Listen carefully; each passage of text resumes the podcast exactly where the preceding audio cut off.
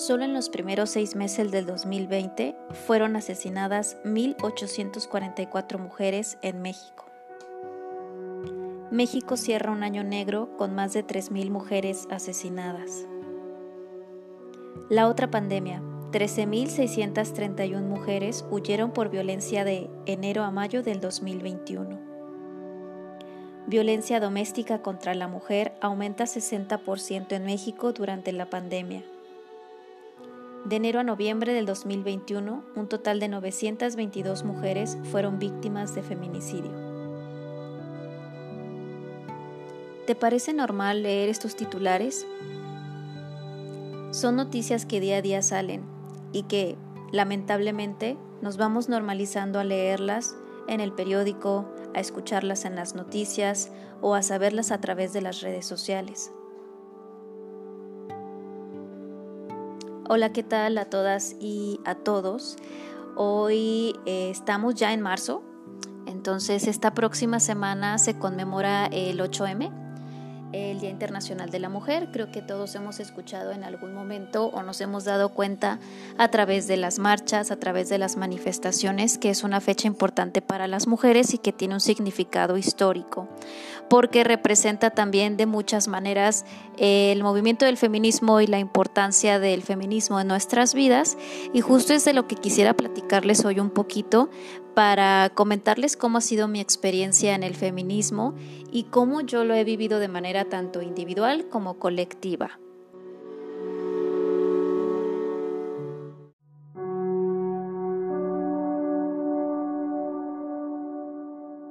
Para empezar, me gustaría decirles qué es lo que yo encuentro en el feminismo. ¿no?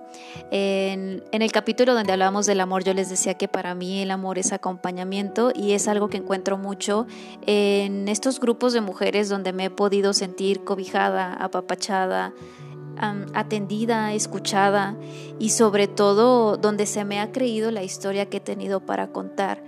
Creo que mucho de mi historia he podido conectar con otras mujeres a través, lamentablemente, de las violencias o de estas, digamos, incluso subestimaciones que se nos hacen por el simple hecho de ser mujer. Tanto por vernos muy jóvenes, por dudar de nuestra experiencia, por el que se nos ejerza violencia, el que se nos haga dudar de nuestras capacidades e, e infinidad de cosas. Entonces yo llego al feminismo y la mayoría de las personas y de las mujeres, más bien la mayoría de las mujeres con las que he platicado, me dicen que llegan al feminismo a través de la violencia, ¿no? Cuando nos empezamos a dar cuenta que nuestra relación ah, no anda algo bien, cuando nos estamos dando cuenta que nos sentimos violentadas, que nos sentimos inseguras, que nos estamos aislando y alejando de las personas que queremos, es cuando nos empezamos a cuestionar por qué porque existe como esta sensación de vacío o, de que una es como la extraña en cualquier lugar que va, o incluso el pensar que estamos locas, que no tenemos la razón, que estamos exagerando, que somos unas histéricas. Todas estas frases que nos marcan desde muy jóvenes, de repente las empezamos a reflexionar y es cuando decimos, mm, como que aquí hay algo raro, como que no puede ser que yo esté exagerando cuando veo todos los días este tipo de títulos en las noticias como los que yo les leí. Y que eso solo es en México, ¿no? Pero que si buscamos alrededor del mundo, todos los días hay alguna noticia donde hay alguna mujer desaparecida, alguna mujer encontrada sin vida, eh, alguna niña que fue abusada sexualmente, etcétera. ¿Por qué nos urge tanto que se nos escuche? ¿Por qué gritamos tanto no solo el 8M, sino todos los días? ¿Por qué protestamos a través de redes sociales? ¿Por qué hacemos activismo con nuestros amigos o con nuestros conocidos y los familiares? Porque ya estamos cansadas.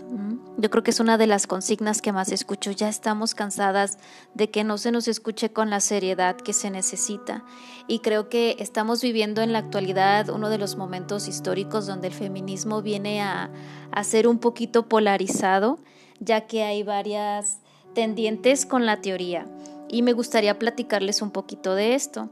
Eh, yo creo que últimamente todos han escuchado un poquito del feminismo radical y quisiera decirles que el feminismo radical se llama justo así porque pues su nombre viene como, es como decir desde la raíz, ¿no? Entonces, ¿qué quieren las feministas radicales? Las feministas radicales quieren abolir el género. Abolir el género significa que no exista el género.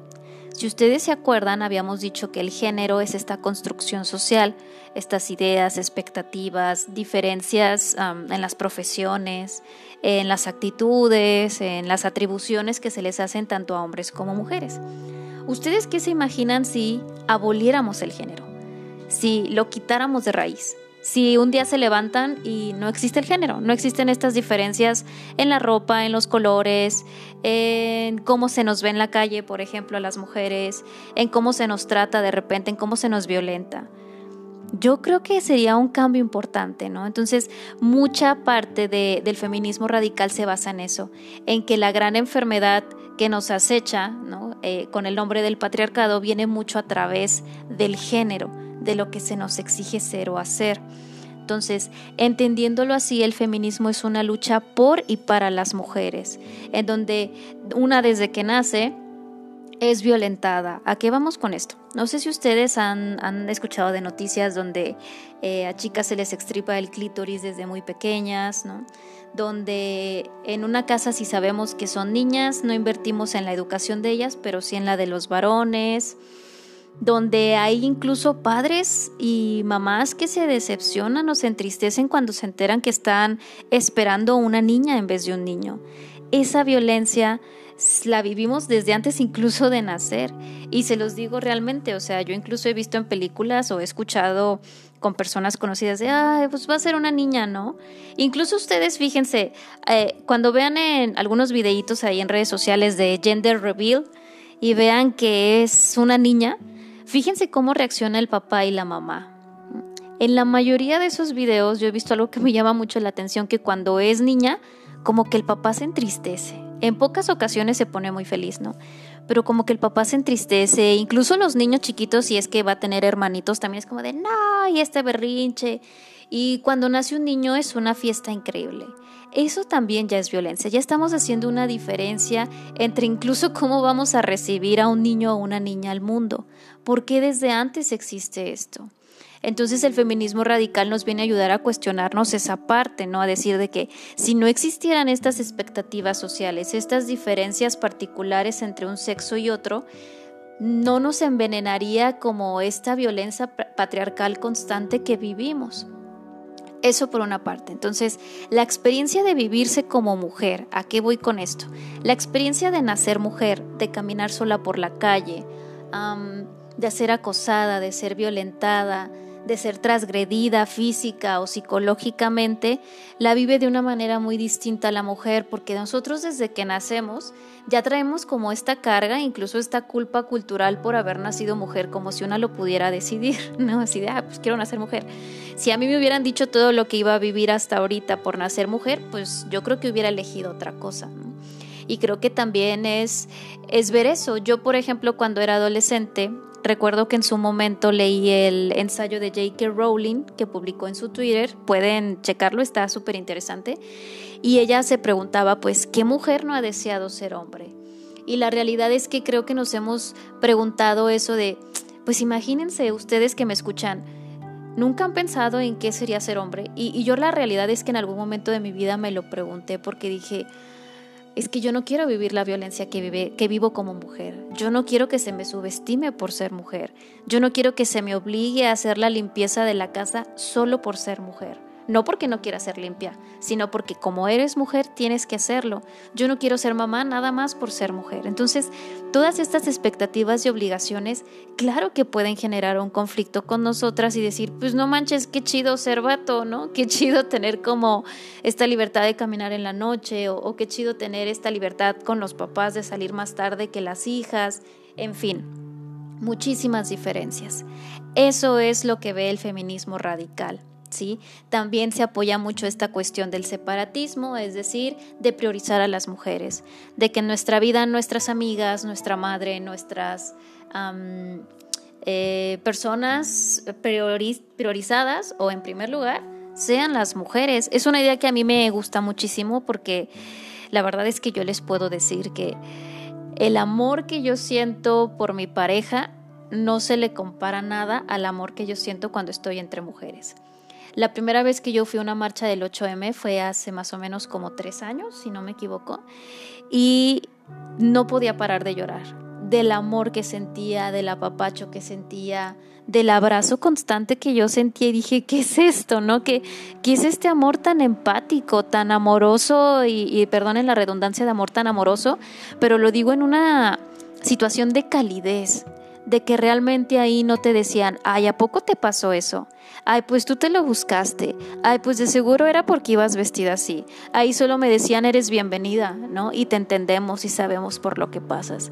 Yo creo que eso es lo que hace fuerte al feminismo, que es un colectivo, que todas en nuestra experiencia individual nos podemos encontrar en la otra y eso hace que se fortalezca esta unión en la que podemos darnos cuenta de que no estamos solas. Entonces, explicándoles un poquito el feminismo radical, ahora me gustaría pasarles a explicar un poquito el feminismo liberal, que también es otra como de las tendientes que hay ahorita en el contexto actual.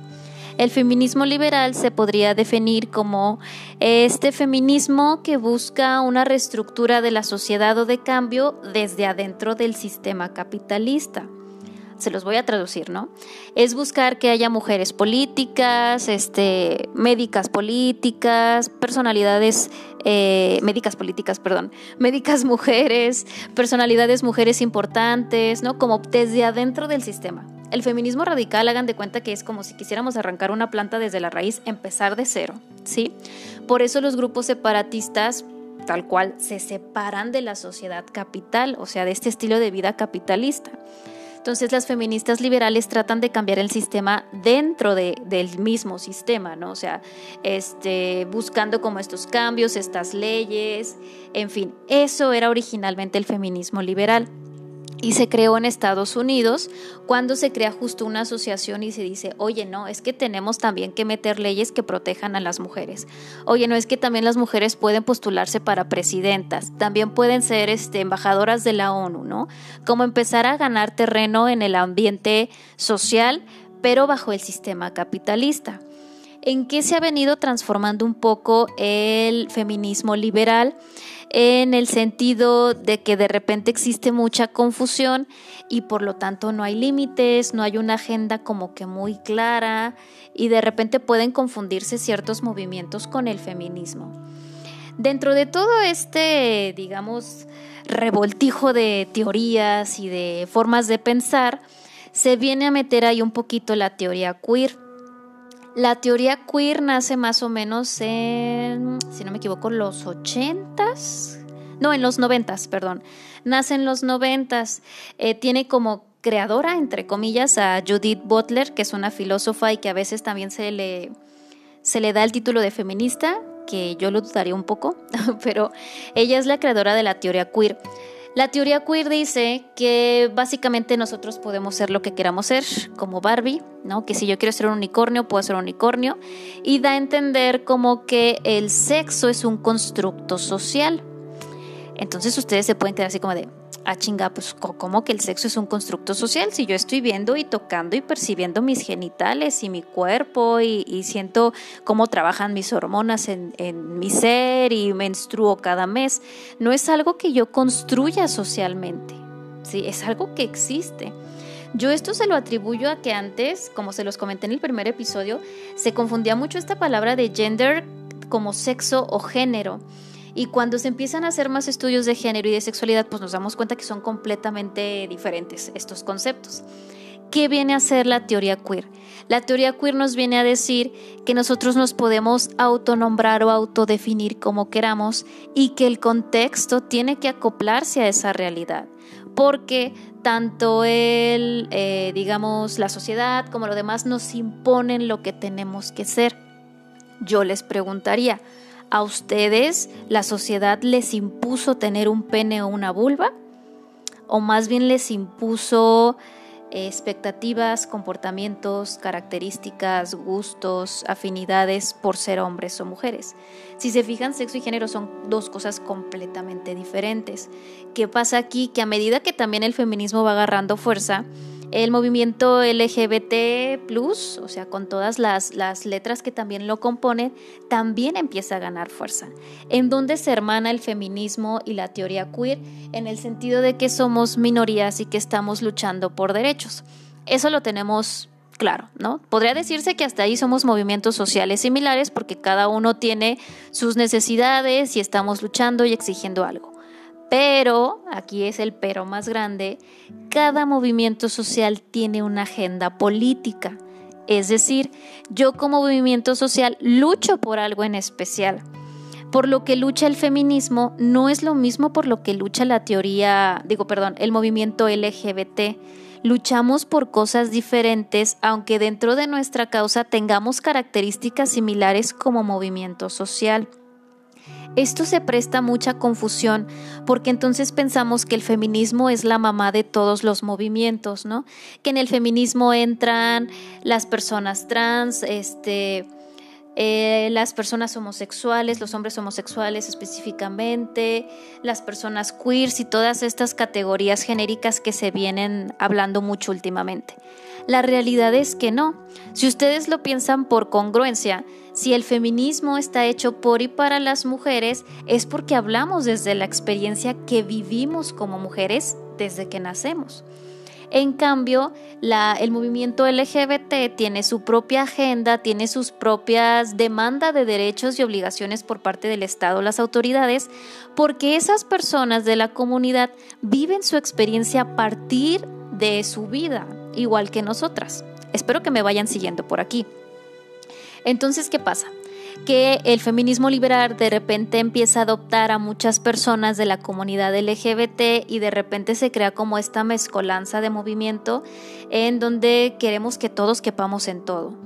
Y la realidad es que no es así. Eh, todos somos individuos diferentes, todos tenemos necesidades diferentes, yo estoy de acuerdo, pero como grupo social, eh, tanto en el feminismo como en el movimiento LGBT, también tenemos necesidades diferentes, ¿sí? ¿A qué voy? Que el feminismo liberal, mm, digamos que abraza a las personas trans, a las mujeres trans, y el feminismo radical eh, prefiere ser separatista, ¿no? Y tiene como esta firme convicción de que el feminismo es para las mujeres que nacemos mujeres, es decir, que nacemos con vulva. ¿A qué va todo esto? A que nuestra experiencia de vida es completamente diferente. Les voy a tratar de explicar esto una mujer trans en su momento mm, nació y creció y se desarrolló como hombre. Entonces, digamos que crece como niño, se desarrolla como niño, se le habla como niño, pero cuando uno nace como mujer, pues también se le habla como niña, etcétera, etcétera. Entonces, aquí hay diferencias grandes. Yo les preguntaría, piensen ustedes si son niñas o si son niños o si son hombres o mujeres, ¿cómo los trataban cuando eran niños? Claro que había diferencias, ¿no? A lo mejor con los niños los papás son más permisivos, los dejan que se ensucien, que se arrastren, que se revuelquen, pero con las mujeres en cambio no pasa mucho eso, es más como que sentadita y pórtate bien y calladita. Ahora, este niño que va creciendo, a lo mejor a sus 17, 18 años o un poquito más adelante se va dando cuenta que quiere transicionar, ¿no? Y es como de, ok, yo decido transicionar tanto físicamente como genéricamente, entonces me quiero empezar a vestir como mujer, entre comillas, ¿no? O a comportar o tener un cuerpo de mujer. ¿Qué pasa? ¿Qué dicen las feministas radicales ante esto? Pues que las personas trans viven su experiencia de vida como personas trans, no específicamente como mujeres. Yo como mujer viví una experiencia muy distinta desde que nazco hasta que sigo viviéndome y aceptándome como mujer, pero una mujer trans no. Primero fue tratado socialmente como hombre, tuvo privilegios específicos por ser tratado como hombre y cuando hace esta transición a ser a mujer, claro que se topa con muchos cambios, con muchas violencias, con muchas injusticias. Entonces aquí, ¿qué sería lo ideal? Les voy a decir mi punto de vista. Yo creo que lo más respetable sería que las personas trans tuvieran su movimiento. Yo creo que dentro del movimiento LGBT existe también esta comunidad que nosotras hemos creado con el feminismo y creo que con ese mismo respeto de saber que cada población tiene sus necesidades, cada población se merece su movimiento y sus exigencias. ¿sí? Y no porque unos valgamos menos que otro. Yo creo que esto va totalmente como transgrediendo a lo contrario.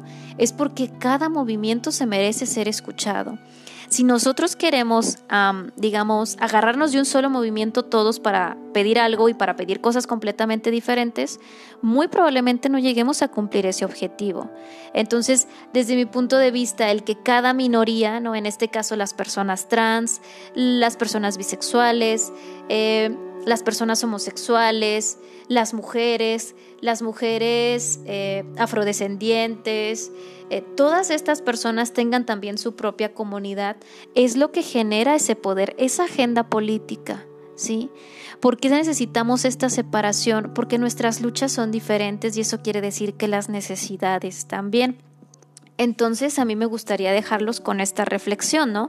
Que ustedes realmente mediten y que ustedes vean, yo creo que las personas trans se merecen su movimiento, porque tienen sus necesidades específicas y justo por eso es como esta separación, ¿no? Que el feminismo radical, que es el feminismo en el que yo me siento acogida y me siento escuchada, eh, es para las mujeres que nos hemos escuchado y vivido como mujeres toda nuestra vida. Entonces aquí no estoy entrando en discursos para invalidar la experiencia de otras o de otros. Todo lo contrario. Yo creo que sus experiencias son tan valiosas y podemos aprender tanto de ellas que justo por eso se merecen su agenda política. Pero a cada uno nos toca actuar de nuestra trinchera. Yo no puedo meterme a un movimiento trans porque yo no soy una persona trans, pero creo que las personas trans se merecen su movimiento, ¿sí? Para defender sus derechos, para poder decidir y exigir lo que se merecen y lo que no tienen, así como las feministas lo hemos hecho durante tanto tiempo. Aquí voy con esto que tenemos que empezar a hacer críticas, ¿no? Críticas de todo lo que aprendemos, críticas de todo lo que vemos, porque creo que en el cuestionamiento de todo encontramos respuestas. Si no buscamos respuestas, pues quiere decir que no nos estamos preguntando nada. Y algo que siempre se dice del feminismo es que tiene que incomodar, ¿no? El feminismo no es algo cómodo, es algo que nos viene a cambiar los ojos, es algo que nos viene a poner los lentes púrpura y entonces empezamos a ver todo desde una perspectiva diferente. Yo les invitaría a poner y a ejercitar esa visión diferente en todo lo que hagamos. Desde nuestra bandera política, en donde lo político se convierte en personal. Entonces, eh, si yo veo que existe esta necesidad, esta necesidad de seguridad, de que me sienta protegida, de que me sienta asegurada en cuestión de seguridad pública, pues voy a pelear por eso. Que si yo veo que eh, asesinan a mujeres todos los días, voy a exigir que se me cuide como mujer, que se investiguen esos asesinatos, que no se pueden quedar impunes. ¿sí?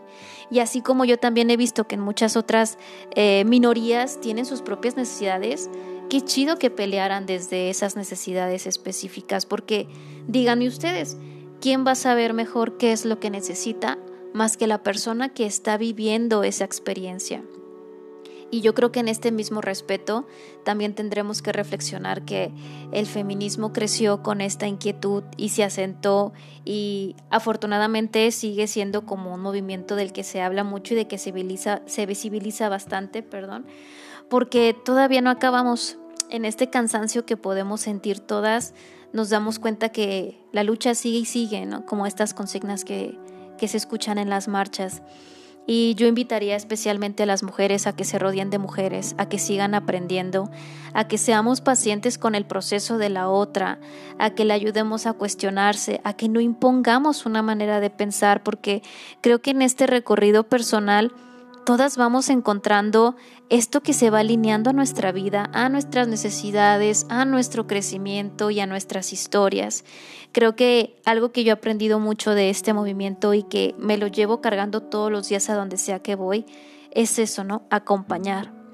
Acompañar, eh, de construirnos a nuestro ritmo, cuestionarnos a nuestras horas y también cuidarnos mucho porque de repente yo me topo, por ejemplo, con publicaciones en donde casi casi se nos exigen ciertas características para nombrarnos feministas y que se nos obliga y que se empieza a convertir en un dogma y la realidad es que no va por ahí. Es que desde mi perspectiva personal, ahí sí ya me pueden aventar todo el hate o los comentarios que ustedes quieran en mis redes sociales, eh, tenemos que cuestionarnos. Yo siempre les voy a estar repitiendo eso todo el tiempo, porque la única forma en la que yo he encontrado cómo vivir, cómo expresar, cómo pelear mis necesidades, cómo incluso tener mi propia agenda personal como Angie, que se alinea a mi agenda política como feminista, es cuestionándome, ¿sí? Es respetando el proceso de la otra, es no obligando a nadie. Imagínense ustedes que los quieran obligar a ser feministas, pues más repele van a hacer. Es como cuando sus papás los quieren obligar a ir a la a misa ¿no? O cuando las personas nos quieren obligar a expresarnos de cierta manera, nadie tiene el derecho de hacer eso. Entonces, en el respeto de nuestro linaje, de nuestra historia, de todas esas mujeres que han luchado por nuestros derechos, que se quedaron en el camino, que dieron su vida por eso, yo les pediría que honremos a esas mujeres a través de cómo nos podemos honrar a nosotras en vida, honrar la historia de la otra, respetar la historia de la otra y decir, yo estoy contigo, no estás sola, porque eso fue lo que nos unió en primer lugar, saber que no estábamos solas. Entonces hagamos comunidad, acompañémonos y recordemos que este es un día serio, es un día de lucha, es un día de exigencia, no es un día de fiesta, es en cambio un día de protesta, de exigencia. ¿Dónde están esas mujeres que desaparecieron? ¿Dónde están esas mujeres a las que les callaron su voz? ¿Y qué tan segura me puedo sentir yo en un mundo donde no se me da la certeza de que mañana voy a amanecer viva o que voy a llegar sana a mi casa? Entonces yo los dejaría con esa reflexión. Recordemos que en estas marchas también van las familias de las desaparecidas, entonces seamos empáticos y recordemos que no es una fiesta, no es un carnaval, no es una pasarela, es una fecha en la que nosotras, en este luto, en este coraje, en este hartazgo, en este cansancio, exigimos que se nos visibilice, que se nos escuche y que se note que existimos, que se note que aquí estamos y que no nos vamos a callar hasta que nos volteen a ver. Yo les agradezco mucho que me hayan acompañado. Sé que hoy fue un capítulo un poquito más largo, pero porque me apasiona el tema y creo que se pueden dar cuenta. Recuerden que estoy a la escucha y a la vista de sus comentarios, de sus sugerencias de tema y de toda retroalimentación que ustedes me quieran dar. Este es un espacio donde me gusta que me conozcan y también me gustaría conocerlos a ustedes y saber qué opinan respecto a lo que yo les comparto. Les recuerdo las redes sociales que estamos en Instagram eh, como Asexora en Facebook como Asexórate y en Twitter también como Asexórate. Entonces, esto es Secciones con Angie, los veo a la próxima y recuerden... Eh, ser activistas desde su trinchera.